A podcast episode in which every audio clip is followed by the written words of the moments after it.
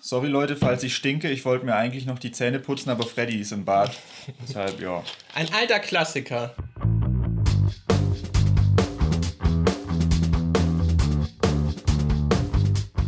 Hallo Leute und herzlich willkommen zu einer neuen Folge vom Die Nachzügler Podcast, eurem Lieblingspodcast. Wir stellen uns dieses Mal nicht vor, das haben wir beim letzten Mal beschlossen. Keine Ahnung, wer hier mit, mit dabei ist. Wer bist du eigentlich? Nee, sag's mir besser nicht, das soll eine Überraschung bleiben. Was war die Woche bei dir los? Boah, du, du gehst ja hier ohne Umschweifen. Kommst du jetzt zur Sache, ne? Ja, wir wollten es ja mal ein bisschen ohne Begrüßung probieren, weißt du? Dann kommen wir vielleicht, kommen wir schneller zu den wirklich wichtigen Themen. Zu den wirklich wichtigen Themen, was bei mir nämlich die Woche los war. Ich, ich weiß es nicht wirklich. Ich glaube nicht viel.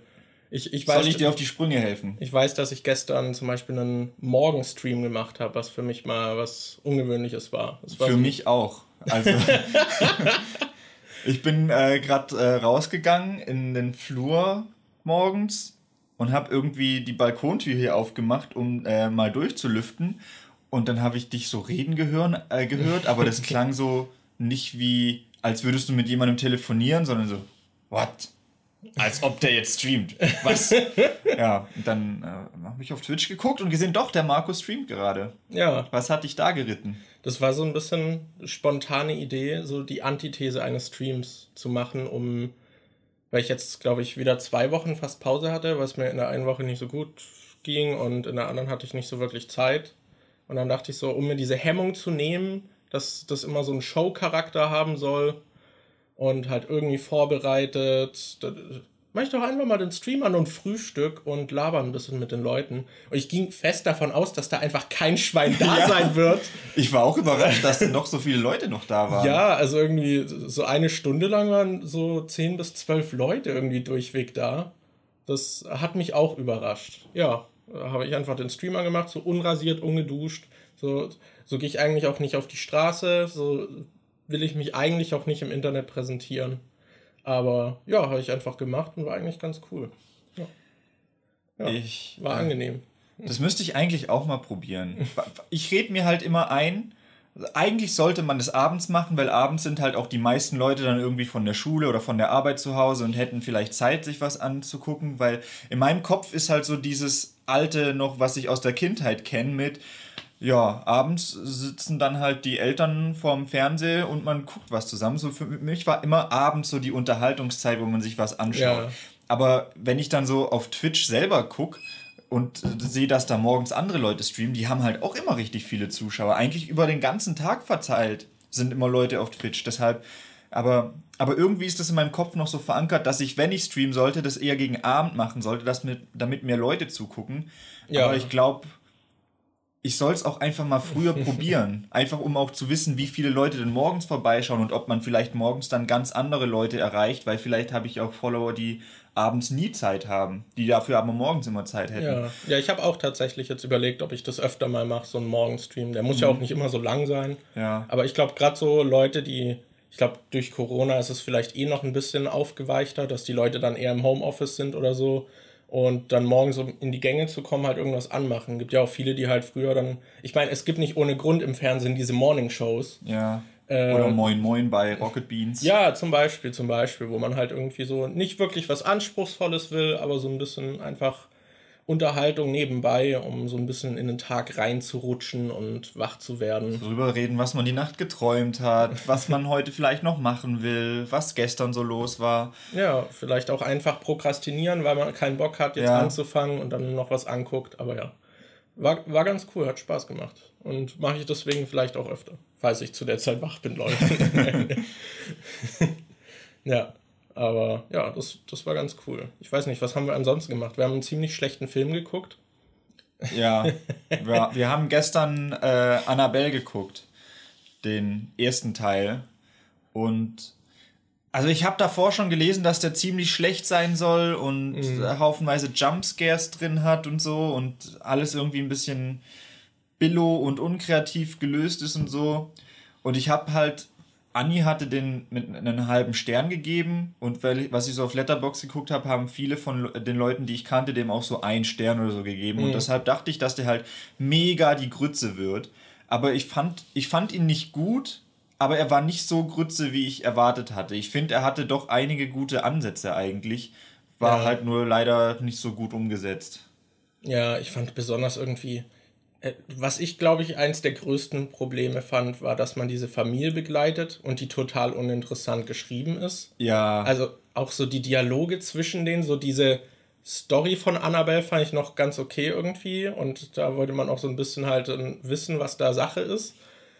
Aber diese Familie, ich weiß nicht, und auch diese ganzen Figuren im Film, ich weiß nicht, ob das bewusst war, um falsche Fährten zu legen, aber die haben sich immer wieder alle so merkwürdig verhalten, dass man dann dachte, irgendwas stimmt mit der nicht. Da muss doch auch was sein und Ja, aber das, das fand ich auch an dem Film an, an sich so ein bisschen schlimm, dass er die ganze Zeit irgendwelche Sachen so, dass er sich so viel Mühe gibt, Spannung aufzubauen und dich auf irgendwas äh, warten zu lassen und dann passiert's aber einfach nicht. Wie zum Beispiel das erste Mal, als man äh, sieht, äh, als die gerade Fernseh schaut und der Mann irgendwie arbeitet und sie dann näht. Und dann hast du immer diese Nahaufnahmen zur Nähmaschine, wie die Nadel und sie geht dann halt mit dem Finger hin und du denkst, oh, gleich passiert irgendwas im Fernseher, irgendwas passiert gleich und dann sticht sie sich in den Finger. Und dann passiert es einfach doch nicht. Der Film teast so oft und äh, ich habe das Gefühl, dass er manchmal einfach nur der Spannung wegen solche Momente einbaut, die dann aber eigentlich total überflüssig sind. Und Ja. wenn es dann wirklich solche gruseligen Momente oder so gibt, dann sind sie plötzlich viel zu explizit. Dann Ja, siehst du plötzlich da, siehst du plötzlich die Dämonenkreatur einfach im äh, Gang rumrennen, im Treppenhaus und so. Und Aber halt auch nicht nur irgendwie hinten im Gang so vorbeihuschen, sondern wirklich halt frontal auf die Kamera zurennen und Ja. so. Ja, das war ein bisschen komisch. also Ah ja, war nicht, nicht so gut. Ja. Ich bin echt schon auf den zweiten Teil gespannt. Ja. Aber, weil der soll ja besser sein.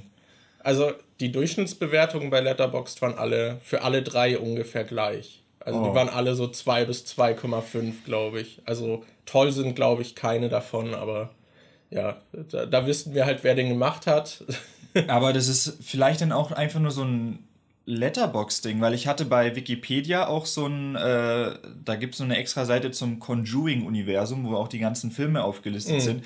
Und dann gibt es so eine Tabelle mit der Übersicht, wo die ganzen Filme drin sind, in der Reihenfolge, in der sie erschienen sind. Und da sind dann auch von, ich glaube, Rotten Tomatoes und Metacritic oder irgendwie sowas sind da halt auch die Wertungen drin. Und da war eigentlich der erste Annabelle-Film so ein Ausreißer, der war halt so richtig schlecht bewertet. Ah, okay. Aber der zweite war da schon deutlich besser als der erste Okay. bewertet. Deshalb.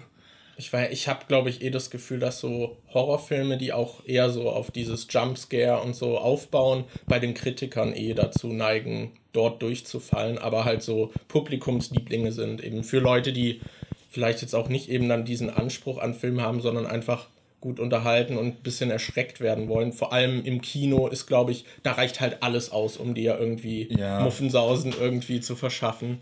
Also die Paranormal Activity Filme sind ja auch alle super erfolgreich gewesen und es gibt wahrscheinlich auch nicht ohne Grund drei Annabelle-Filme und Conjuring-Filme und diesen Nonnenfilm und, Und whatever. ein Sequel zum Non-Film, was angekündigt wurde und so. Und Ja, also ich schätze mal, finanziell werden die schon alle irgendwie erfolgreich sein und beim Publikum wahrscheinlich auch beliebt.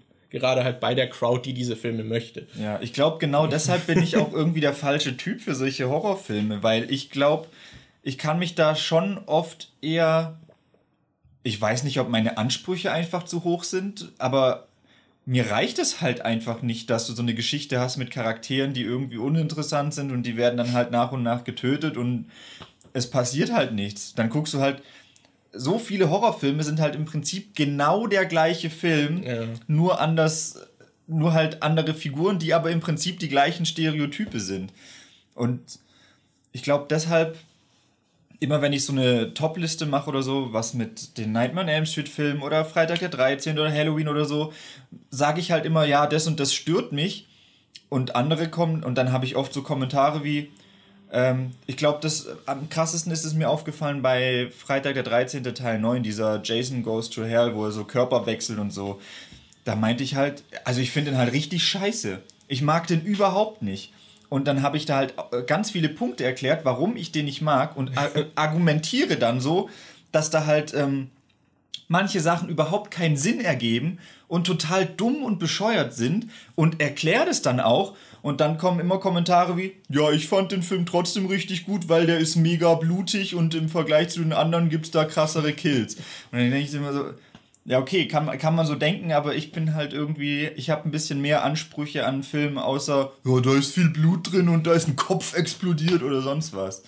Ja, ich meine, jeder hat irgendwie andere Vorlieben. Ich, ja. Das ist halt immer die Sache so. Ich glaube, wir sind eh in diesem eher darauf halt spezialisiert, die Sachen dann auch zu analysieren und so. Und da fällt sowas dann schneller durch.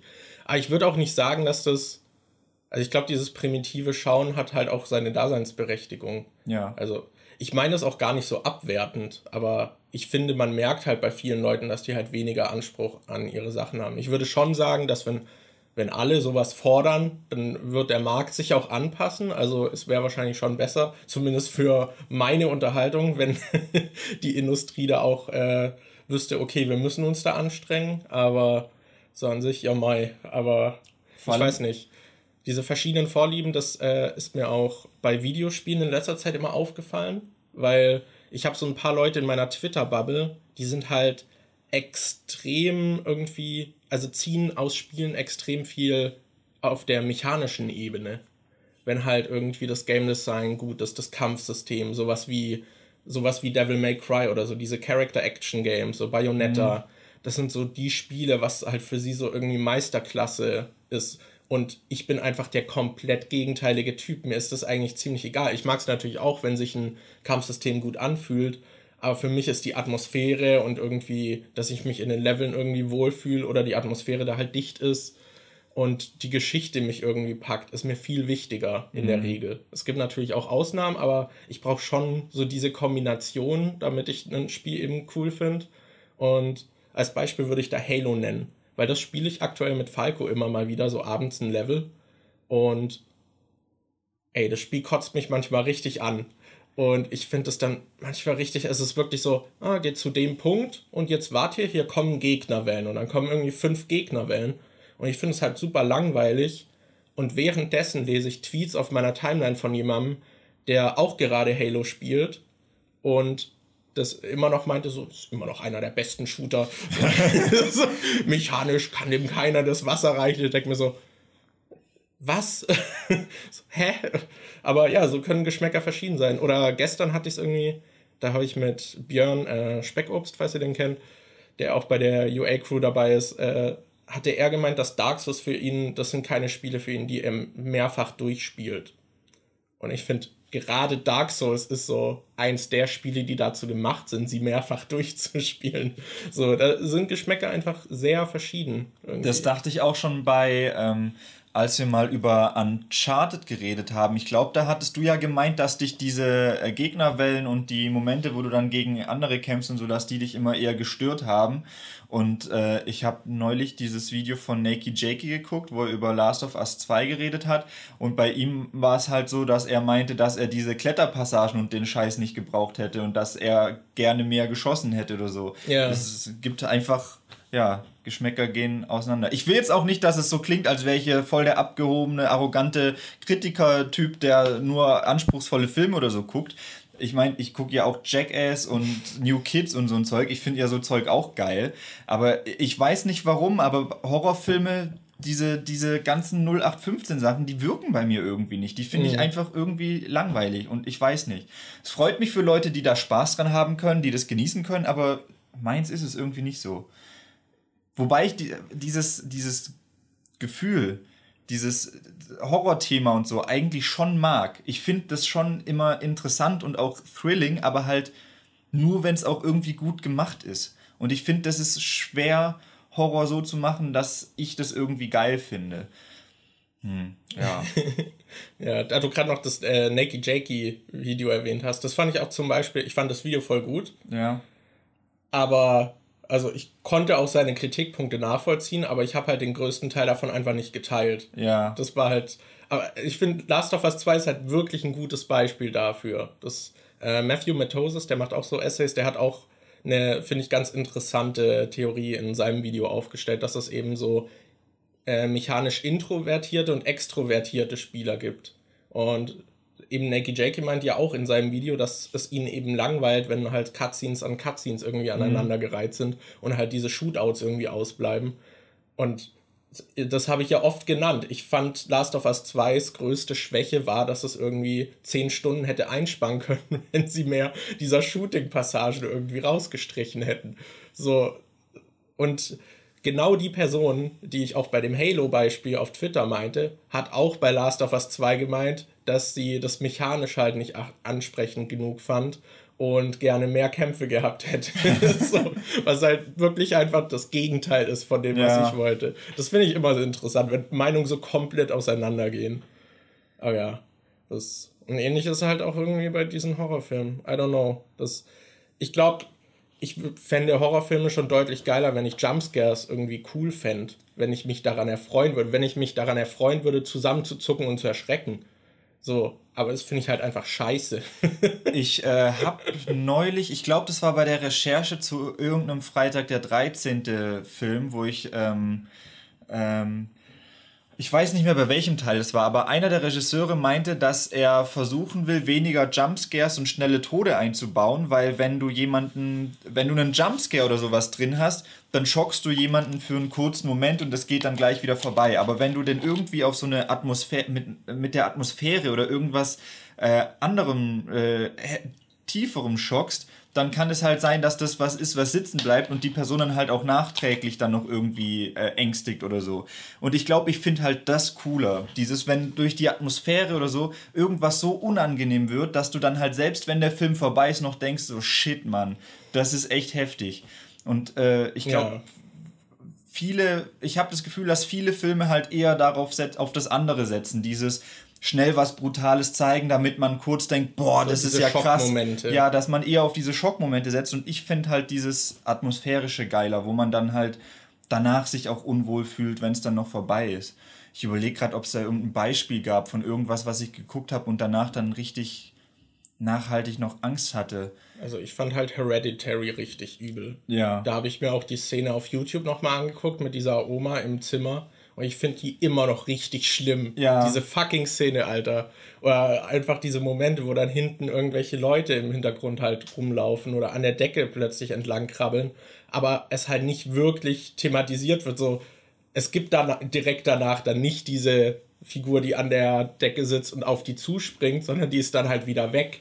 So, also das fand ich halt, finde ich deutlich schlimmer. Ich finde zum Beispiel auch Final Destination ist jetzt auch eine Reihe, die ich nicht so mega geil finde, aber ich finde, die hat so ein gutes Verhältnis aus beidem. Ja. Weil du hast zum einen diese mega krassen Tode, die dann total blutig sind und du denkst so, what the fuck ist da gerade passiert? Aber gleichzeitig ist es in so einem Szenario angesetzt, was halt mega die alltäglichen Situationen sind. Weil, und, und jetzt habe ich halt immer wieder, wenn wir mal, äh, wenn ich zu meinen Eltern fahre als, äh, und wir dann unterwegs sind irgendwie auf, einem, äh, auf der Autobahn oder sonst irgendwas und du, ich sehe so ein Laster mit solchen Holz, äh, mit solchen Baumstämmen hinten drauf, muss ich halt jedes Mal an Final Destination 2 denken, wie diese Dinger dann runterfallen und der Un Unfall entsteht. Oder diese Szene, wo eine im Aufzug stecken bleibt und der Kopf dann vom Aufzug abgeschlagen wird. Das ist auch jedes Mal, wenn ich jetzt in einem Aufzug bin, dann so, boah, hier, shit, hier kann ja was passieren oder sowas.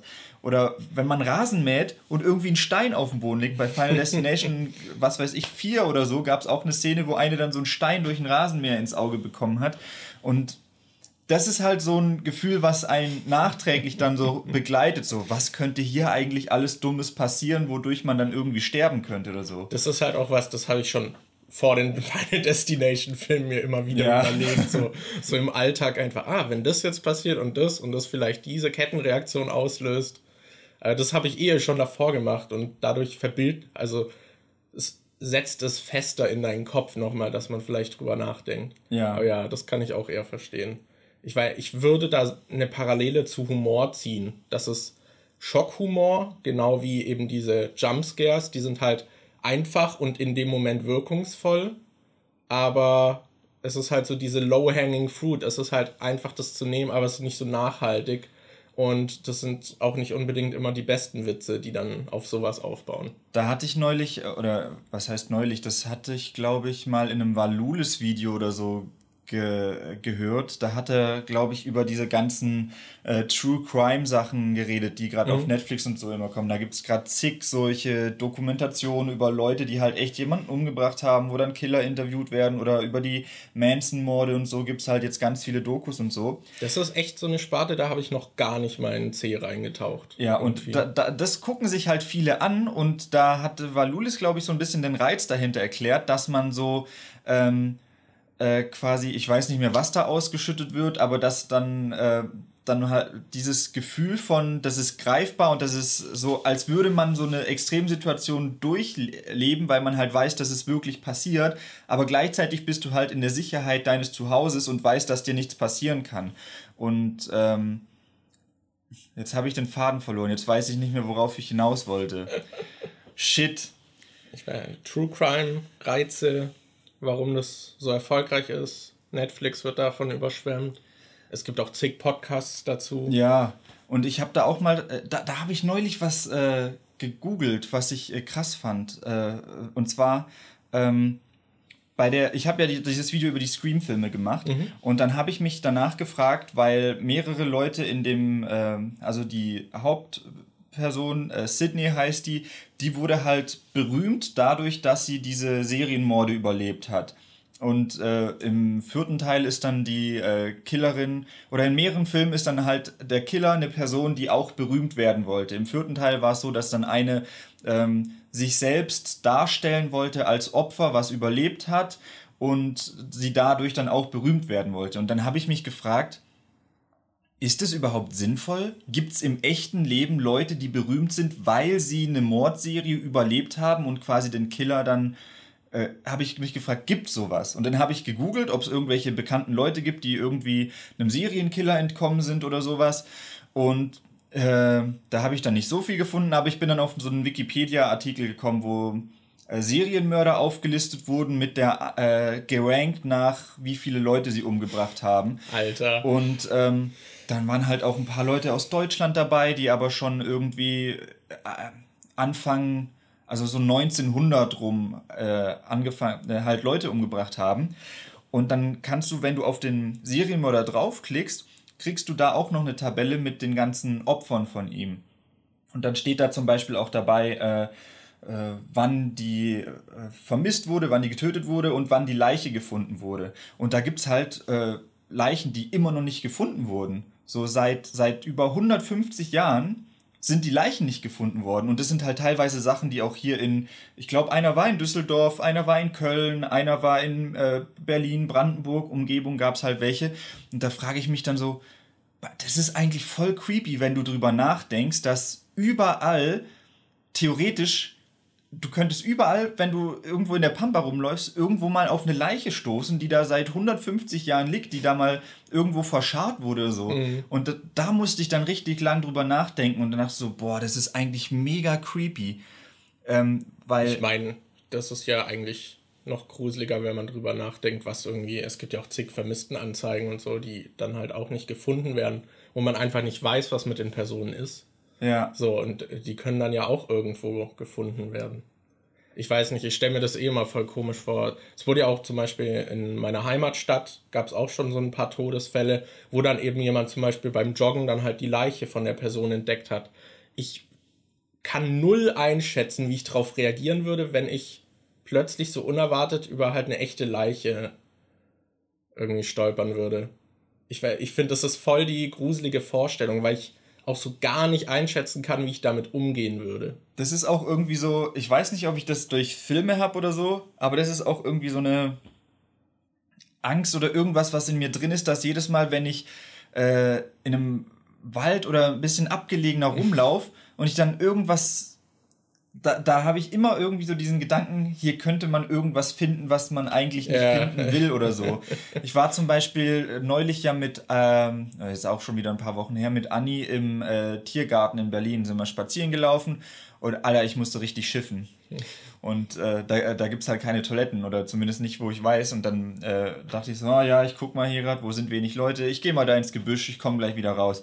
Und dann bin ich da ins Gebüsch gegangen und dann gehe ich ein bisschen weiter rein und dann lag da halt so ein Schlafsack und es sah halt aus, als hätte da irgendwie ein Obdachloser halt gepennt. Und dann. Habe ich auch schon ein paar gesehen. Auch ich bin im Tiergarten ein paar Mal schon so querfeldein einfach gelaufen. Und da sind dann auch irgendwie so Obdachlose oder einfach so ein Zelt plötzlich mhm. und so Zeug. Und das finde ich halt dann immer creepy, wenn man irgendwie so rumläuft und dann im Wald irgendwo so ein, so einen Schlafsack rumliegen sieht oder so und weiß nicht, das finde ich immer ein bisschen unheimlich. Ich finde, der Tiergarten so, geht jetzt ein bisschen in eine andere Richtung. Aber ich finde, wenn man da so im Sommer, Frühling durchläuft, das, also wenn man auf Public Sex steht, ich finde, da sind so viele gute Sexspots. Wie kommst du jetzt darauf? Ich weiß nicht, da gibt es halt so, es gibt so diese Straßen, irgendwie diese Wege, wo halt voll viele Leute vorbeilaufen und dann gibt es auch so voll die abgelegenen Sachen, wo dann irgendwie, wo es auch noch, ich weiß nicht, die Gewächse sind so, so wie so überdacht, aber man kann so rein.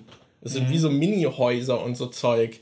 Und wenn das so ab vom Wegesrand ist, ich weiß nicht, da muss ich irgendwie dran denken. So, da lagen halt zum Teil auch Kondome. Und ich dachte halt so, ja, ist halt voll der gute Sexspot, wenn man irgendwie draußen Bock hat. Ich hatte Aber, ja. auch, wir saßen da mal, wir hatten da vor einer Weile so eine Art Klassentreffen ja gemacht, wo mhm. dann die äh, Jungs nochmal gekommen sind. Und dann haben wir uns auch im Tiergarten hingesetzt. Und ähm, ich weiß nicht mehr, wer es war. Irgendeiner hat erzählt so, hey, da hinten, da ist gerade ein nackter Mann aus dem Gebüsch rausgekommen. Und ich so, what? Und da, da, da, sind halt voll die weirden, da passieren voll die weirden Sachen im Tiergarten.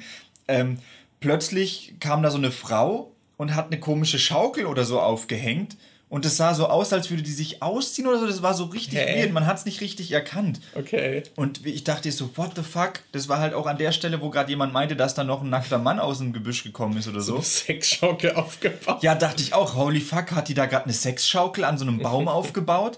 Und dann hat man aber, habe ich später gesehen, ah nee, die hat da ihr Kind dabei und hat fürs Kind eine Schaukel aufgebaut. Und dann irgendwann, wir saßen halt in der Nähe von so einem Baum und dann kam irgendwann so ein Typ vorbei, ist einfach ganz normal spazieren gelaufen, klettert auf den Baum drauf, hält sich an so einem Ast fest und schwingt so ein bisschen rum, geht wieder runter und läuft einfach wieder ganz normal weiter weg. Und ich so, what? What? Der ist jetzt einfach durch den Park gelaufen und hier kurz an dem Baum rumzuschwingen und geht dann wieder. Und ja, es ist manchmal echt merkwürdig. Also sowas sieht man halt in Berlin halt auch irgendwie. Da sind die Chancen echt gut, dass man so weirdes Zeug sieht. Ja. Ich weiß nicht, was, Vor allem was einmal, einmal drehe ich mich dann um nach zehn Minuten gucke ich mal wieder so hinter mich und dann war da einfach ist eine Rentnergruppe aufgetaucht. Da waren dann so 20, 30 Leute mit Klappstühlen, die sich dann einfach, einfach so da hingesetzt haben. Die ja. waren plötzlich da. Sie sind einfach alle da gewesen. So, what? Richtig weird. Ach Mann. Ja, ja, ist merkwürdig.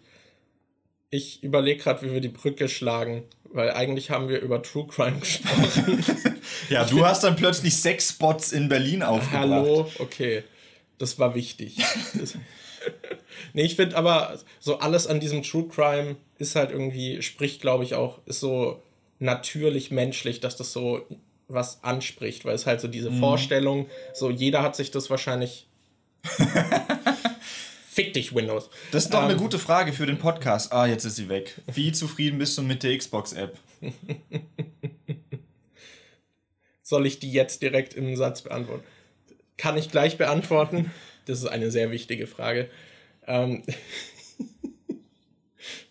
Och Mann, ich weiß nicht mehr, wo ich war. Äh, ich wollte sagen, dass das irgendwie diese ganzen natürlichen menschliche, so die Neugier ja. und diese Reize irgendwie, diese Vorstellung. So, ich glaube, jeder, oder ich vermute, die meisten haben sich schon mal vorgestellt, so, was würde ich machen, wenn mein Nachbar plötzlich ein Serienkiller ist oder so. Und die Vorstellung ist irgendwie noch lustiger, wenn er halt immer so voll nett ist, irgendwie voll friedlich in seinem Garten werkelt oder so. Und dann stellt man sich so vor, aber was macht er, wenn niemand hinsieht? Ja. So, das ist das war auch dieser ja. eine, das war auch einer der Jumpscares, die ich in Annabelle gut fand. Am Anfang, als die dann irgendwie wach wird, als sie gerade ins Haus eingezogen sind und dann ist es halt dunkel und beim Nach, du siehst das Nachbarhaus wie da das Licht an ist und irgendwie jemand im Bett sich gerade aufsetzt und dann kommt jemand angesprungen und äh, bringt die halt um und da spritzt so Blut ans Fenster und die Frau im Vordergrund im anderen Haus, die hat es gar nicht mitgekriegt, weil drüben dann schon wieder das Licht ausgeht und sie sieht es nicht. Die sagte nur so zu ihrem Mann, ich glaube, ich habe drüben einen Schrei gehört, kannst du mal hingehen und dir das angucken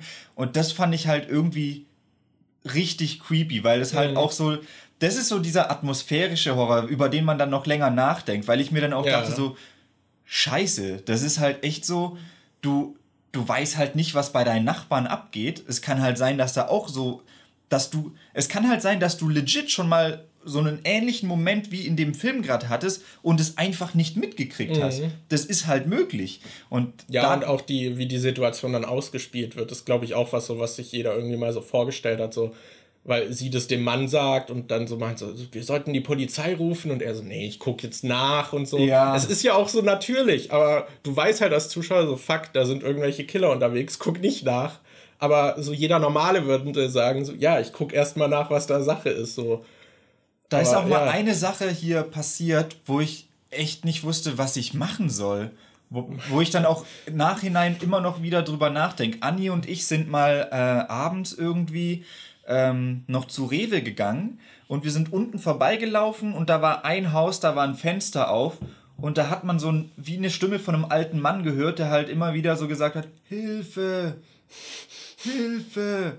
Und ich war mir nicht sicher, meint er das ernst? Ist da was los? Weil da hat er auch das Licht gebrannt und keine Ahnung, ich, wir sind da vorbeigelaufen und da waren auch mehrere Leute und ich wusste nicht, muss man, äh, soll ich das jetzt ernst nehmen? Was, was ist denn da los?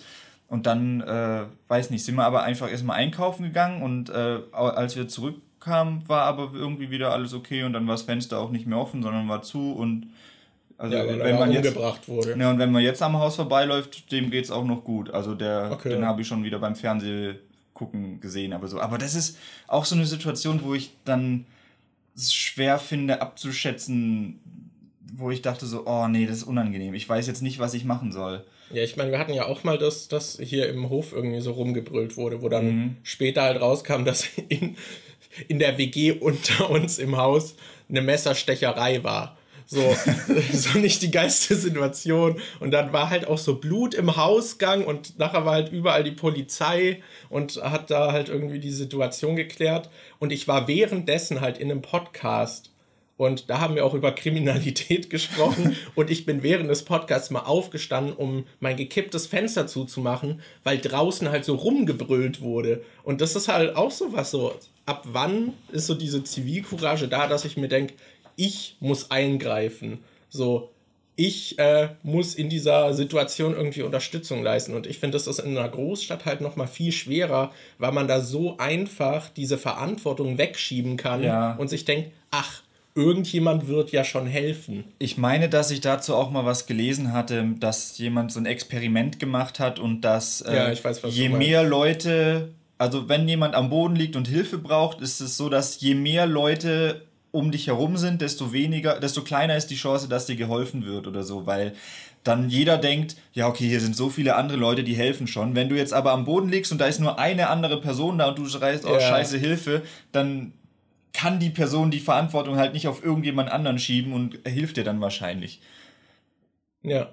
Boah. Ja, ich habe auch gelesen, dass man dann eher, also wenn man in so einer Situation ist, dass man jemanden in der Crowd direkt ansprechen sollte. Ja. Weil man dann auch so, hier, nimm diese Verantwortung.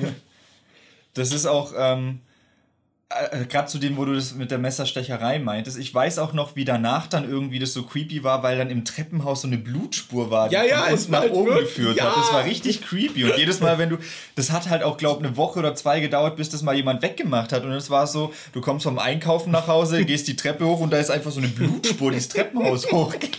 Vor allem die ging hoch bis zu uns. Ja. Was ich auch merkwürdig fand, weil das gar nicht bei uns war. So, warum ist die Blutspur bis zu uns hochgegangen? Aber das ist halt mega creepy. Da muss ich gerade dran denken, wie mal ein Techniker bei uns war. Also da war jemand bei uns, der das Internet gemacht hat und der erzählt dann einfach so, also äh, keine Ahnung, es war so Smalltalk-mäßig. Wir standen noch so vor der Wohnung und wenn man vor der Wohnung aus dem Fenster guckt, sieht man so ein anderes Haus. Ach so. Und dann, und dann meint der Techniker so zu mir so, ja, in dem Haus da drüben habe ich auch mal gearbeitet. Ähm, da ist mal ein Typ durchgedreht und hat seine Frau geköpft und ist dann mit dem Kopf der Frau durch das Treppenhaus gerannt. Und ich so, what? So, das war direkt gegenüber. Und er so, okay, cool, das wollte ich wissen. ja, Ja. das ist cool. Das ist cool. Ja. Das ist cool. Sollen wir ein Thema auslosen? Das ist die Frage, ob sich das noch lohnt oder ob wir jetzt einfach weiter über dieses True Crime oder Ich weiß sowas nicht, hast du reden denn noch sollten. viel auf dem Herzen? Ich bin mir nicht sicher. Ich habe halt das, äh, so ein bisschen die Angst, dass wenn wir jetzt ein Thema auslosen, dass wir dann da mega lang drüber reden und es dann so eine lange Folge wird. Kommt auf das Thema an. Okay, ja, Äh, losen, losen wir, wir losen wir was aus.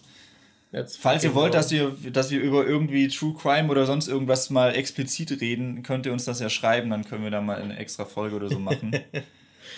Okay, ja gut, dann losen wir ein Thema aus. Ich kündige es diesmal an. Ja. Du kannst die Zahl ankündigen und ich das Thema. Ja, jetzt drück. Es ist die Nummer 11. Und die Nummer 11 ist die Rolle von Traditionen im eigenen Leben. Boah, das ist die Rolle von Tradition im eigenen Leben. ähm, ich überlege gerade, ob es irgendwelche Traditionen gibt, die mir wirklich wichtig sind, weil ich glaube an sich, ich fand halt schon immer dieses Konzept dumm, dass man Dinge tut, nur weil man sie immer so gemacht hat. Das war halt was, was ich auch früher schon doof fand mit. Ich glaube, das erste Beispiel, was mir da einfällt, wäre wär Kirche. Weil meine Oma zum Beispiel, wenn ich bei meiner Oma übernachtet habe, das fand ich immer richtig cool, weil man da halt so ein bisschen, wie das halt typisch ist bei Omas, dass man da dann doch ein bisschen gemästet wird und ein bisschen mehr verhätschelt wird als bei den Eltern. Ja. Und äh, deshalb habe ich gern bei meiner Oma übernachtet. Aber wenn ich samstags bei meiner Oma übernachtet habe, musste ich sonntags mit ihr in die Kirche gehen. Das Mhm. war dann immer so, musste man abwägen. Ist es mir das wert? Lass ich mich mästen nur dafür, dass ich dann am Sonntag in die Kirche gehen muss? So, äh, hm, will ich nicht. Und das fand ich halt so ein bisschen doof, weil sich das so eher aufgezwungen angefühlt hat, weil ich, keine Ahnung, Religion ist mir halt relativ egal. Und dann so, ja, aber es ist Sonntag, da geht man in die Kirche. Das war für mich kein Argument. So, es ist Sonntag, da macht man das halt, man geht halt in die Kirche. Ja. Wie, das fand ich bei meiner Mama auch immer so komisch, weil die zum Beispiel sonntags nie in die Kirche gegangen ist. Aber dann hat die, hat sie trotzdem irgendwie so, wenn sie an einem Wegkreuz vorbeifährt, macht sie trotzdem immer dieses, äh, zeichnet sie so ein Kreuz halt. Und das ist, glaube ich, erzählt, dass er früher auch an Weihnachten dann immer, oder? Ja, und an Weihnachten sind wir dann halt auch immer in die Kirche gegangen, weil es ist halt Weihnachten, da geht man halt in die Kirche, das macht man halt so. Aber diese Tradition, das, das fand ich immer dumm. Also, weiß nicht, das war nicht so meins. Ja, ich glaube, Traditionen werden sehr schnell lästig, wenn man selbst nicht so 100% dabei ist. Ja, Also, ich weiß, also die klassischen Traditionen sind natürlich, man feiert seinen Geburtstag, so Jahreszeiten, Dinge, keine Ahnung, Weihnachten. Wir haben beide einen christlich geprägten Hintergrund irgendwie. Zumindest jetzt nicht unbedingt religiös, aber wir sind halt beide in Deutschland aufgewachsen und hier ist halt christliche Werte sind verbreitet. Es ist so, hier ist es normal, dass man Weihnachten feiert. So, und was gibt's noch? Ostern, ich weiß nicht, so Nikolaus auch so ein bisschen irgendwie. Ich weiß gerade gar nicht, was gibt's noch für große Traditionen. Man könnte Halloween, das würde ich sagen, ist das aber ist bei uns mit aber den nicht Jahren so eine so stärker große geworden. Ne? Tradition, glaube Ja. ich. Bei mir ging das erst. Also ich bin vielleicht ganz früher als Kind im Kindergarten rumgelaufen, um Süßigkeiten zu sammeln, aber das war bei uns auch kein großes Ding, was viele gemacht haben, glaube ich. Ich glaube, bei uns war auch eher so dieses Rübengeister, Ja. was glaube ich auch so ein bisschen zeitlich ein bisschen anders ist als Halloween. Ja, ich Aber bin mir ja. gerade auch nicht sicher. Ich Und es gab noch diese St. Martins-Umzüge, das war auch immer so um da die war Zeit. stimmt, diese Laterne, wo man dann seine Ja. Laterne gebastelt Geh hat. mit meiner Laterne und meine Laterne mit mir. Da oben leuchten die Sterne, hier unten leuchten wir. Das habe ich noch im Kopf, obwohl ich da, glaube nicht so oft mit dabei war. Aber ja. Rabammel, rabum. da kann ich mich sogar noch dran erinnern, wie wir diese Laternen gemacht haben. Weil wir haben da irgendwie so Papier genommen und haben das angemalt. Und wenn das Papier angemalt war, hat man das irgendwie mit so Sonnenblumenöl oder so eingerieben und dann trocknen lassen, weil dann wurde das so durchsichtig, dass man durchschauen kann. Also Ja. hier noch Basteltutorials bei die Nachzügler. Wobei ich mich dann immer gefragt habe, ob das nicht ein bisschen, das habe ich mich damals nicht gefragt, aber das frage ich mich jetzt. Ist es nicht ein bisschen dumm, eine Laterne mit Öl einzuschmieren? Brennt die dann nicht irgendwie be- besonders? Also ich denke, wenn es getrocknet ist. Weiß ich Also nicht. ich meine zumindest, dass ich dachte, man hätte da auch noch irgendwas reingemacht oder so, Mhm. dass das nicht brennt. Aber ich bin mir gerade auch nicht sicher, ob ich auch mal eine brennende Laterne auf so einem Umzug gesehen habe. Deswegen bin ich mir gerade unsicher. Aber ich weiß, da war ja dann, glaube ich, auch nur so ein Teelicht drin oder so und man hatte dann auch so Platz drumrum. Aber ja, das ist auf jeden Fall auch so eine Tradition, die. Ich überlege gerade, was gab es noch? Es gibt Ostern, es gibt so Nikolaus gibt es auch noch. Ja, aber. Und halt Silvester. Und ich weiß gerade gar nicht, was gibt sonst noch? Fällt Ich- dir sonst gerade noch was ein? So diese gängigen Traditionen? Ich bin mir da auch nicht sicher. Vielleicht, das ist im Deutschen aber auch nicht so krass. Erntedank, also Thanksgiving, aber das hatten wir auch nie wirklich. Ach, die gefeiert. schlimmste aller Traditionen fällt mir noch ein. Fasching. Äh. Ich habe keine positiven Gefühle übrig für Fasching. Das war auch so ein Ding, was mich nachhaltig geprägt hat, ey. Weil äh, für die Leute, die bei uns hat man Fasnet gesagt. Fasnet. Wir haben Karneval, damals, als. Als ich ein Kind war, haben wir so, ich habe gegenüber von der Kirche gewohnt. Also unser Haus war auf so einer Art Hügel irgendwie. Also weil äh, es gab so das war halt nicht in Berlin, da gab es so ein bisschen Höhen und Tiefen in der Landschaft, was so abging. Und ich habe so, also wenn man zu mir gefahren ist damals, da gab es so aus dem Dorf heraus äh, sowas wie ein Tal. Und da ist man dann quasi so einen Berg hochgefahren. Und wenn man den Berg hochgefahren ist, war auf einer Seite die Kirche und direkt nebendran war eine Bar und auf der anderen Seite der Straße ist dann quasi äh, unser Haus gewesen. Und wir hatten da halt so einen Hügel mit so einer Wiese, wo man dann runter gucken konnte und dann hat man so die Hauptstraße gesehen, konnte man so den Berg runterschauen, wie die Hauptstraße runtergeht. Und ähm, die Umzüge bei uns an Fasnacht, die sind halt immer an dieser Hauptstraße entlang gegangen. Das heißt, wenn Fasnacht war, konnten wir einfach aus dem Haus rausgehen, haben uns auf den Hügel gestellt und dann ist der einfach da vorbeigegangen, konnte man sich easy peasy angucken. Und da sind halt immer so maskierte Leute rumgerannt. Und äh, äh, auf dem Dorf ist es ja so, du kennst die Leute halt auch. Das heißt, da sind mit hoher Wahrscheinlichkeit auch Leute, die du kennst, maskiert und laufen rum. Und ich weiß noch, ich war da halt irgendwie so, was weiß ich, fünf, sechs Jahre alt und stand da so rum und hab halt mir diesen Umzug angeschaut und dann sind halt solche Leute mit solchen Hexenmasken, sind dann diesen Hügel so hoch gekrabbelt, so richtig, so fast schon gesprintet und so geklettert. Und einer hat mich da, äh, und kam dann noch von hinten und hat mich komisch erschreckt und hochgehoben und ein, Stück, ein Stück weit mitgenommen. Und ich dachte, oh nee, der schleppt mich da jetzt mit runter. Da hatte ich halt richtig Angst. Und ich weiß noch, dass dann die Jahre darauf hatte ich immer mega Schiss vor diesen Umzügen. Ja, das fand ich halt auch so krass, dass die halt auch so übergriffig sind. Und du weißt ja später auch, das macht es nicht besser, dass die alle besoffen sind. Ja. Sodass dann halt besoffene Männer da rumlaufen und irgendwelche Kinder packen und irgendwie wegtragen. Oder ich glaube, da gab es auch noch diese Käfige bei den Umzügen zum Teil. Da wurden dann so Kinder eingesperrt und dann, dann nachher irgendwann wieder rausgebracht. Ja, und das gab es so. dann auch später äh, noch mit, äh, kann ich mich noch dran erinnern, in Pfullendorf bei den Umzügen, dass dann halt auch so große Käfige waren, wo sie dann unten dieses ganze Konfetti liegen hatten. Und dann haben die halt irgendwie ein Mädchen aus dem, äh, oder halt, das war so, als ich in, auf dem Gummi war, haben sie halt so 14-, 15-Jährige halt auch aus dem Publik äh, aus dem, der Crowd rausgenommen und in den Käfig reingesperrt und von oben bis unten mit Konfetti eingeseift und dann halt wieder rausgeschickt. Ja, ja, so. das, das ist irgendwie, I don't know, I don't like that. Das ist mir alles zu sehr in meinem Personal Space. Erstmal hat man eine Menschenmasse, es ist alles super laut, ich bin eh geräuschempfindlich. Dann hat man dieses über alles Konfetti oder die kommen auf dich zu und seifen dich damit ein. Das die Chance besteht halt, die ist ja. nicht so gering. Dann, äh, was du meinst, dass sie einen noch mitnehmen, was finde ich voll die Horrorstellung, Vorstellung ist, dass sie, selbst wenn man weiß, dass dir eigentlich nichts Schlimmes passieren sollte, finde ich die Vorstellung davon so unangenehm, dass fremde Leute mich anpacken, wegzerren und irgendwo hinbringen. Ey. Ja. Das, ich weiß nicht, das, aber ja. Ich, äh, ich finde eigentlich, mag ich das. Also, ich mag es gibt Facetten an. Fastnacht ist so ein bisschen wie Annabelle. Es gibt so Facetten, die ich eigentlich ganz gut finde. Es gibt so Ansätze, die mir gefallen. Halt aber scheiße. insgesamt Umsetzung und so, ne, doch nicht so ganz so meins. Ich mag zum Beispiel dieses, dass man sich halt verkleiden kann. Weil Halloween wird bei uns ja nicht so groß gefeiert. Das wäre so das Ding, wo man sich sonst halt verkleiden kann. Deshalb finde ich das geil, dass es halt so ein, so ein, äh, eine Zeit gibt, wo es einfach völlig in Ordnung ist, wenn du verkleidet irgendwie rausgehst und Spaß hast und dich so ein bisschen anziehst, wie du willst. Das finde ich ganz cool. Ja, vor allem auf dem Land ist es halt, in Berlin juckt es niemanden, wie du auf der Straße rumläufst, aber auf dem Land ist es, wenn du dir die Haare färbst, ein Event für die ja. Leute um dich rum und du wirst drauf angesprochen und die Leute gucken komisch. Deswegen finde ich, ist da dieser, dieses Bedürfnis, dass man mal so aus seiner Rolle rausbrechen kann und das dann okay ist, ist noch was irgendwie Ereignisreicheres. Ja, Und äh, was ich auch noch cool finde, ist die Musik immer. Also ich finde es immer geil, wenn die äh, diese äh, äh Orchesterdingens da rumlaufen no und die halt Musik machen.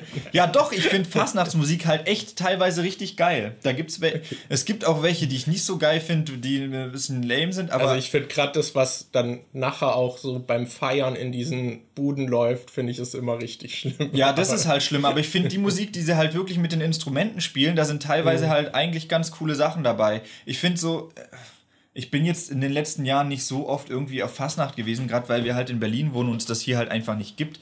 Aber ich weiß. Danke, auch, Berlin. ich weiß halt auch, dass äh, dann gegen später, als ich das noch mitgekriegt habe, haben die dann halt auch immer angefangen, irgendwelche Chartmusik dann einfach zu spielen mit ihren Instrumenten. Das fand ich nicht so geil, aber manche haben dann halt auch so ihre eigenen Themes, die so irgendwie selbst komponiert ja, sind ja, und so. Das und das, die, cool. die, die klingen eigentlich ganz geil. Ja, ich würde das Thema also ein bisschen von Fastnet an sich wegdrücken und nochmal ein bisschen allgemeiner. Also wir haben ja diese Traditionen, die halt irgendwie so kulturell hier halt irgendwie im Brauch sind. Ja. Und ich weiß gar nicht, was jetzt die genaue Tradition, also die Definition von Tradition ist, aber ich bin mir auch nicht weil es sicher. gibt ja auch quasi noch Rituale oder ich weiß nicht so einfach Gewohnheiten, Routinen. Ich würde das aber alles so ich glaube, eine Tradition ist halt sowas, sobald du es öfter wiederholst oder so. Wenn ja, ja, Beispiel schon länger existiert, aber ist eine Tradition etwas, was extern kommt oder kann es auch von selbst entstehen? Da bin ich mir das, bei der Definition denk, nicht ganz sicher. Ja, ich glaube, ich würde es einfach so verstehen, dass auch zum Beispiel, wenn du jetzt beschließt, jedes Jahr am ja. jedes Jahr am dem und dem Tag schaue ich mir alle Annabelle-Filme an. Und wenn du das dann wirklich jedes Jahr machst, würde ich dann schon sagen, das dass es halt eine Tradition ist. Eben, deswegen ist die Nachzügler-Aufnahme jede Woche jetzt auch schon eine Tradition. Ja, das ist so eine Tradition, die in meinem Leben halt wirklich eine relativ wichtige Rolle spielt, weil da bin ich auch immer voll mit dabei. Und ja. das machen wir halt auch wirklich regelmäßig in letzter Zeit, ne? Ja, ich würde sagen, eben, ich finde, dass Traditionen haben die Macht, auch cool zu sein. Also ja.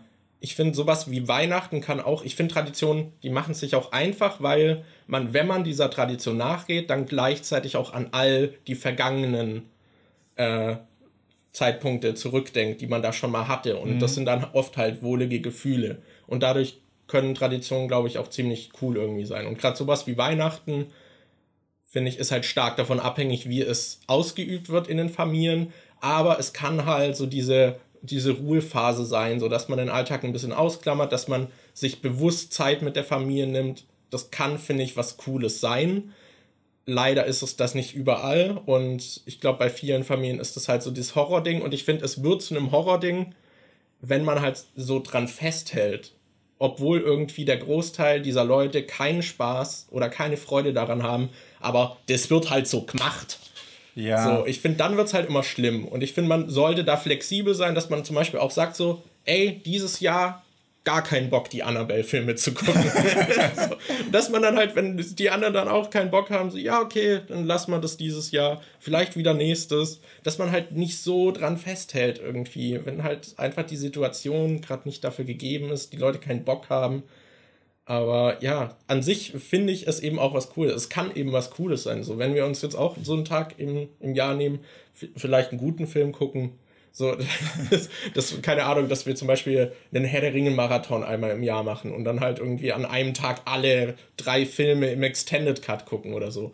So, ich finde, das könnte eben auch dieses Zelebrieren von etwas, das finde ich, hat schon Potenzial, auch was Cooles zu sein. Oder ja. ich würde sagen, so eine Tradition ist auch so zum Beispiel, wenn das Spielejahr sich eben dem Ende neigt, dass es dann auch immer so Top-Listen gibt und so. Und daran habe ich auch Spaß. So, das ist mhm. etwas, ich finde auch dieses, dass man sich überlegt, so wie gehe ich nächstes Jahr an?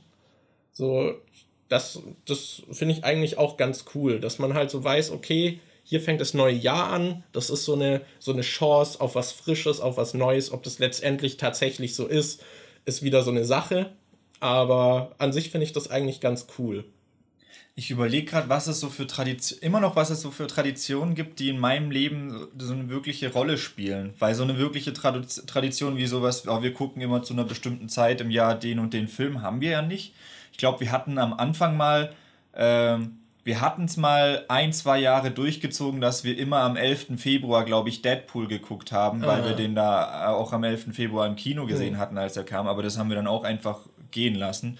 Ja, und wir wollten immer jedes Jahr unser Bild machen auf der Couch. Ja. Ja. Und was haben wir dann? Habe hab ich sonst noch irgendwas? Ich weiß nicht, ob das zählt, aber inzwischen ist es ja auch schon so ein Gag geworden, dass wenn jemand Geburtstag hat, man dann wieder so eine Benjamin Blümchen-Torte irgendwie organisiert. Das ist aber auch jetzt noch nicht so lange so. Und Ja, ja. eigentlich, ich finde die Torte halt auch eigentlich gar nicht so geil, aber irgendwie, aber die wird Mal halt jedes Mal gekauft, ja. Das ist wie so Rob Bubble. Ja. Ich finde, das ist auch, das schmeckt nicht geil. Du meinst Robbie Bubble. Äh, Rob Robbie- Bubble ist der ja, YouTuber. ja, Robbie Bubble. Genau, das ist auch immer so dieser Gag, so, haha, wir trinken keinen Alkohol, aber guck mal hier, Kindersekt. Ja, ich weiß, ich weiß noch, als Kind fand ich den halt auch geil. Ich muss auch sagen, ich glaube, wenn ich Kinder hätte, würde ich auch mehr in Traditionen lehnen, weil ich finde, für Kinder sind Traditionen halt auch was Cooles, weil es Ja. immer so Events sind und man macht da irgendwas, sowas wie St. Martin, dass man halt irgendwie zusammen, keine Ahnung, mit der Familie oder im Kindergarten dann halt irgendwie sowas bastelt oder gerade an Ostern. So, Mhm. ich würde sagen, wir sind halt eher so in diesem Junggesellenabschnitt unseres Lebens und da spielen Traditionen halt einfach keine große Rolle. Es gibt natürlich so dieses Klar, Geburtstage ist sowas, dem kann man sich, glaube ich, nicht so entziehen. Es gibt da Leute, denen ist es wichtiger und anderen weniger wichtig. Äh, aber das finde ich zum Beispiel auch nicht verkehrt, wenn man sagt, so ja, ich mache so in der Zeit um meinen Geburtstag eine fette Party. Wenn man auf sowas Bock hat, finde ich jetzt auch nicht verkehrt. Aber ja, was ich halt meine ist, ich glaube, wenn man so ein bisschen sesshafter wieder wird und alles so, dann mag man dieses Entschleunigten, Entschleunigte vielleicht auch, was Tradition so ein bisschen haben, weil es ist ja etwas, das es so dich aus dem Alltag rausnimmt. Also an sich, finde ich, haben Traditionen schon das Potenzial, sehr cool zu sein. Ja, und wie gerade gesagt- für Kinder. Ich glaube, ich finde halt, wie gesagt, es ist einfach nur schlimm, wenn man halt eine Tradition weiterführt, weil man es halt immer so gemacht Ja. hat. Oder wenn dann zum Beispiel andere Leute wie, ähm, gerade was du meintest mit Geburtstagsfeiern. Es gibt ja vielleicht auch einfach Leute, die haben keinen Bock, den Geburtstag zu feiern. Und wenn die dann aber Leute dabei haben, die sagen, nee, Geburtstag ist mega wichtig und dann verhalten, äh, veranstalten die für dich, obwohl du es nicht willst, eine Überraschungsparty oder sowas, das ist dann halt auch irgendwie so Ziel verfehlt irgendwie, weil nur weil dir das wichtig ist, dass Geburtstag gefeiert wird, muss es bei der anderen Person, für die du jetzt gerade eine Feier organisierst, muss es ja nicht auch wichtig sein. Ja. Dieses, ja. Ja, oder was auch immer gern gemacht wird, wird zum Beispiel, zum Beispiel an Silvester oder bei vielen auch an Weihnachten, dass es auch immer dasselbe Essen gibt. Ja. So, ich finde, es kann auch ganz cool sein, aber mir ist das eigentlich relativ egal. Geiles Essen, ist mir egal, welches das ist. so klar, wenn es dieses Gericht jetzt nur einmal im Jahr dann da gibt, dann denke ich mir so, oh, schade, dass es das vielleicht da nicht gibt.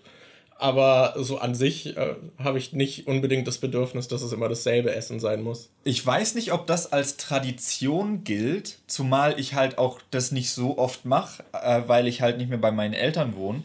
Aber bei meinen Eltern ist es so, dass wenn wir in der Werkstatt von meinem Vater, da machen wir halt öfter solche Grillfeste mit der Familie, weil er dann halt so einen fetten Grill aufbaut und dann haben wir so, äh, so Klapptische und Bänke und so und dann sitzen da halt, äh, kommt noch meine Tante vorbei, meine Cousine, meine Oma und so weiter und dann sitzen da halt mehrere Leute und grillen und jeder bringt noch irgendwie einen Salat mit oder irgendwas. Und dann haben wir halt immer richtig viel zu essen da. Und da ist es eigentlich immer so, dass wir grillen und dann ist noch so viel Zeug über, dass man sich am nächsten Tag nochmal trifft, um die Reste zu essen. Und ich frage mich gerade, ob dieses Resteessen Ah. eine Tradi als Tradition gilt. Weil das ist halt wirklich jedes Mal, wenn wir grillen, gibt es am nächsten Tag dieses nochmal Ja, würde ich Treffen schon und Zeug sagen, essen. würde ich schon sagen. Wir haben auch eine Tradition. Freitags Game 2 gucken. Ja, stimmt. finde ich. Ich finde, das ist auch sowas, also das ist wirklich auch, finde ich, so der Geist der Tradition mittlerweile, weil ich, ich habe oft mehr Spaß, dass man sich gemeinsam hinsetzt und was guckt und dabei irgendwie zusammensitzt und so weiß, so, ah ja, Freitagabend irgendwie, statt Vor- den eigentlichen Folgen, weil die finde ich, ich weiß, das ist zum Beispiel auch eine Tradition, wo ich immer wieder hinterfragt habe, so, will ich weiter Game 2 gucken, weil es gibt so diese paar guten Beiträge und coolen Folgen, aber es gibt halt auch viele, die ich total bla finde. Ja, und oftmals sieht man dann halt auch schon direkt schon die, an den Themen, die in der Folge kommen, so, oh nee, da habe ich gar keinen Bock. Zum Beispiel letzte Folge, wo wir geguckt haben, wo äh, im Titel schon steht, FIFA 21. Und so, oh nee, gar keinen Bock. Das will ich mir nicht angucken. Und dann, Ja. aber man guckt sich halt trotzdem irgendwie jede Woche Ja, an. und, Und, ich freue halt, mich auch wirklich Ja. drauf, abends gemeinsam Game 2 zu gucken. Vor allem, äh, ich finde halt, ich finde halt, ich weiß nicht, ob das, ob jetzt wirklich die Qualität von Game 2 sich geändert hat oder ob sich, äh, ob das jetzt mein Empfinden ist, aber ich habe das Gefühl, dass die mich eigentlich gar nicht mehr so wirklich mitreißen, die Folgen mhm. oft. Ich, äh, es gibt so viele ältere Folgen, wo es Momente gibt, wo ich dachte, Alter, die waren richtig geil. Zum Beispiel der Elex-Beitrag, den ich mir schon so oft angeguckt ja. habe. Die Stelle, wo Trant dann einfach hingeht und dann so, äh, Guten Morgen! Und so diese Geräusche aufnimmt und die Mülltonne verprügelt und so, das ist richtig geil. Oder dieser Mass Effect Andromeda-Beitrag, wo ja. LeFloid noch mit dabei ist und so, ich würde gerne mal deinen heißen Schlitz erkunden mit meinem Penis. Also manche Beiträge von früher fand ich halt richtig geil und ich habe das Gefühl, dass in letzter Zeit nicht mehr so viel Zeug dabei ist, wo ich denke, wo nicht mehr so viel memorable Zeug dabei ist, wo ich dann auch äh, was mir im Kopf bleibt.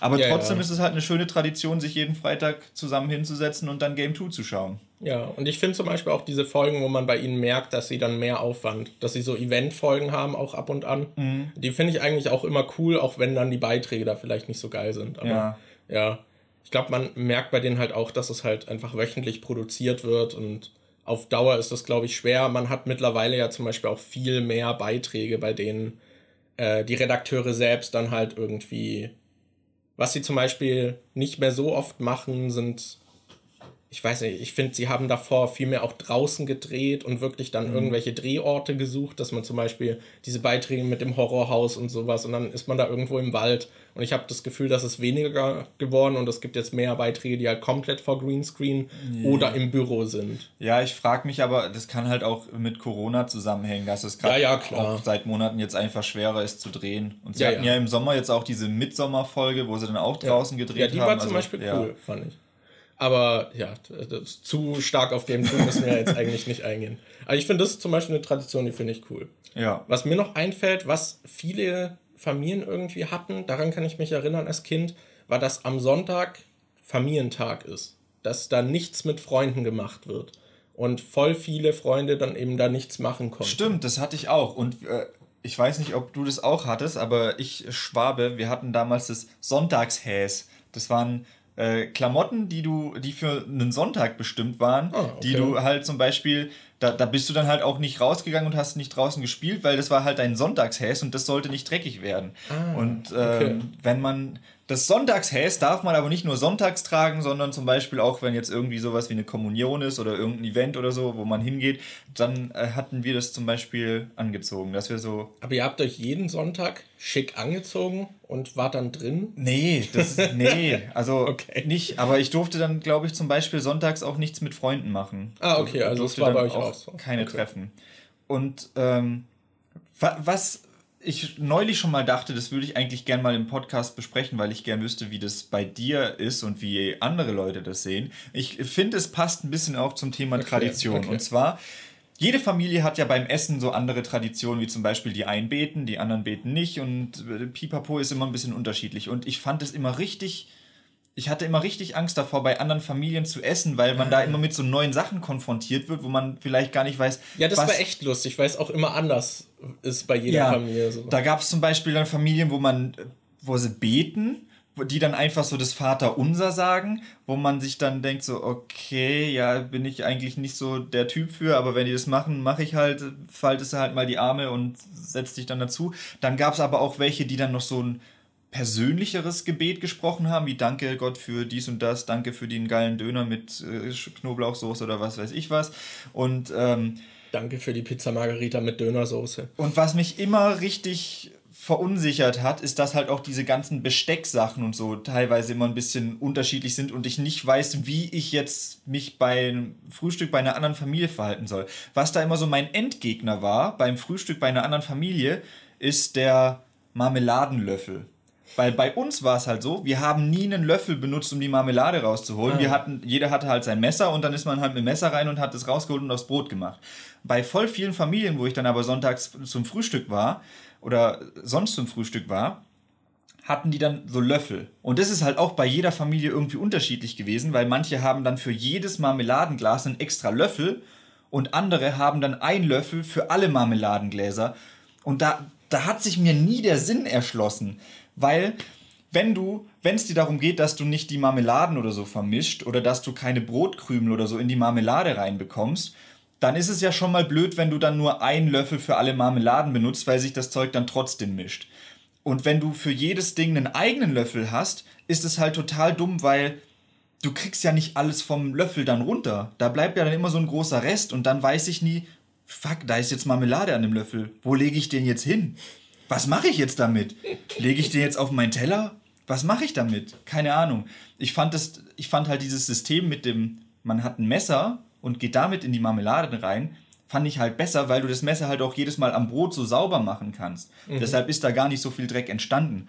Und dieser ja, Marmeladenlöffel hat mich immer so verrückt gemacht bei anderen. Also ich habe zum Beispiel auch immer darauf geachtet, dass ich das Messer sehr sauber mache. Mhm. Und da wurde ich auch bei einer Familie mal für ausgelacht, warum ich mein Messer so sauber mache.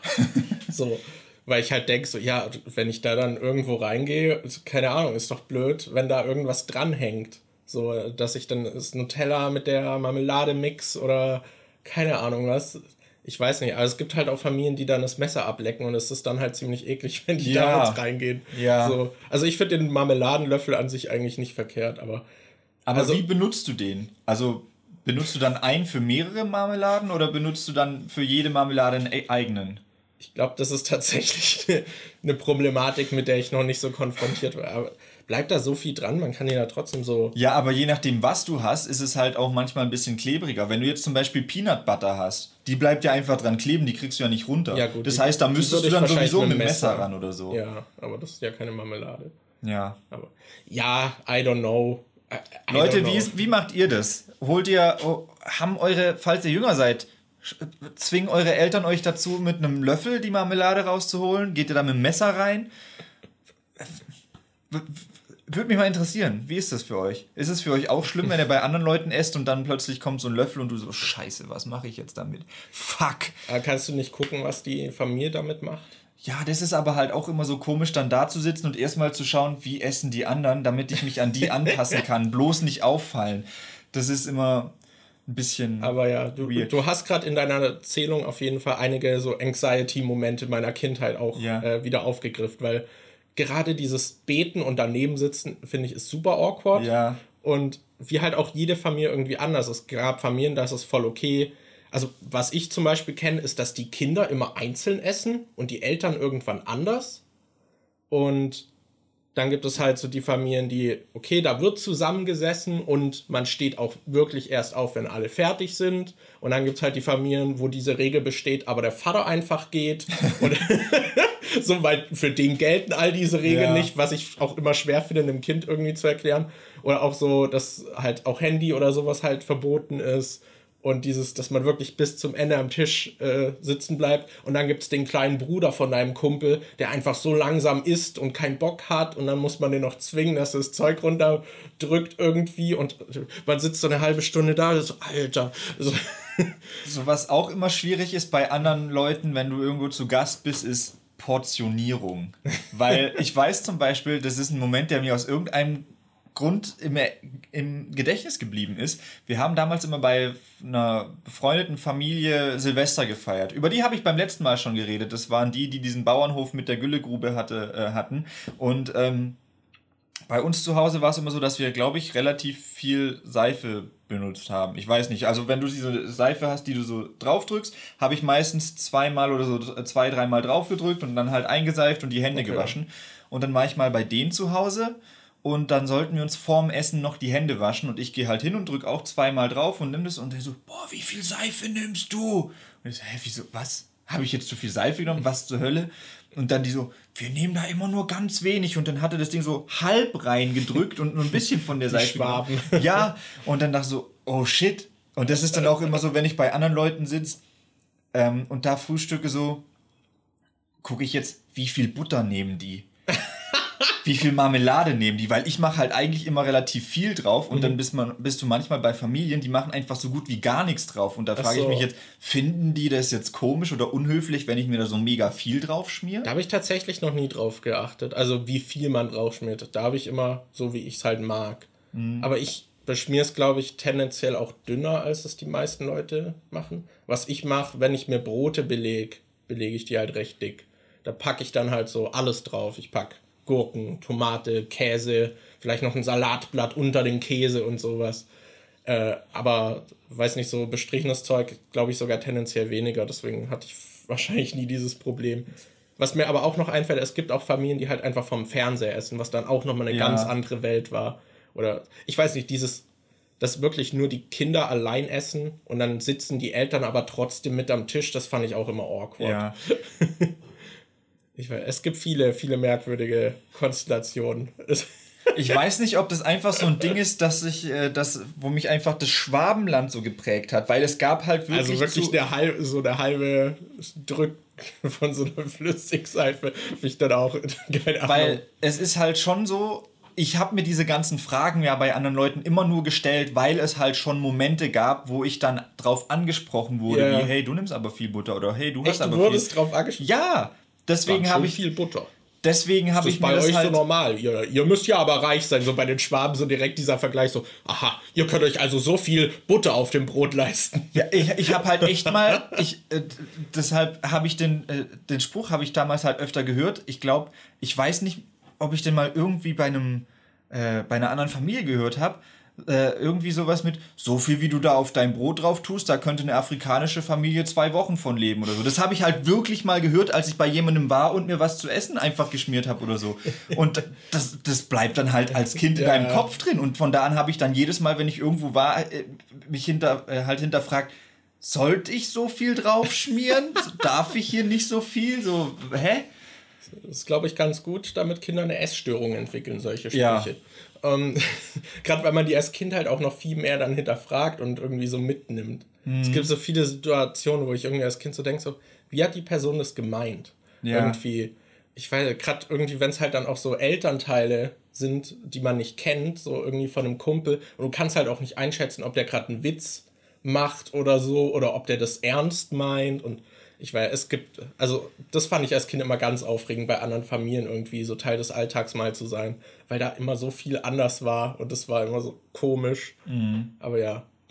Ich weiß ja. haben wir noch was zur Tradition? Ich würde sagen. Ich glaube nicht wirklich. Ich würde vielleicht noch sagen, ich glaube, bei meiner Familie gibt es relativ wenige so feste Traditionen. Und ich habe zum Beispiel auch an Weihnachten immer, dadurch, dass ich so die Familienseite meines Vaters und die meiner Mom habe, die sind halt auch komplett unterschiedlich, wie das gehandhabt wird. Aber ich würde sagen, so die Seite meiner Mutter ist irgendwie in allem lockerer, habe ich das Gefühl. Und da gibt es halt auch nicht diese krassen Traditionen, wo dann so festgehalten wird.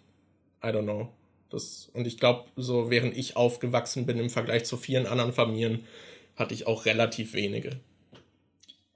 Aber I don't know. Mir ist gerade noch was aufgefallen. Also erstmal, wir nehmen jetzt schon wieder über eine Stunde auf, deshalb, ja, ja. falls wieder ein Knacken im Mikrofon ist, tut uns leid, können wir nichts dran ändern. ähm, aber mir ist noch aufgefallen, dass noch eine ganz große wichtige Frage offen geblieben ist. Und zwar kam vorhin so ein Pop-up hier rein. Ihr habt es nicht gesehen, aber es kam am Monitor ein ah. Pop-up, wie Markus dann die Xbox-App findet. Und äh, falls jetzt hat, und wir haben ja nachher gesagt, also vorhin gesagt, hast du gesagt, dass Stimmt. du das noch beantworten willst. Stimmt, so. Wie halt findest du die Xbox-App? Nicht gut. Aber die zur Erklärung, das ist auf Windows diese App, bei der man dann die Spiele starten kann und zum Beispiel, wo auch der Game Pass drüber läuft. Und was richtig zum Kotzen ist, ist, du kannst die Sprache nicht umstellen.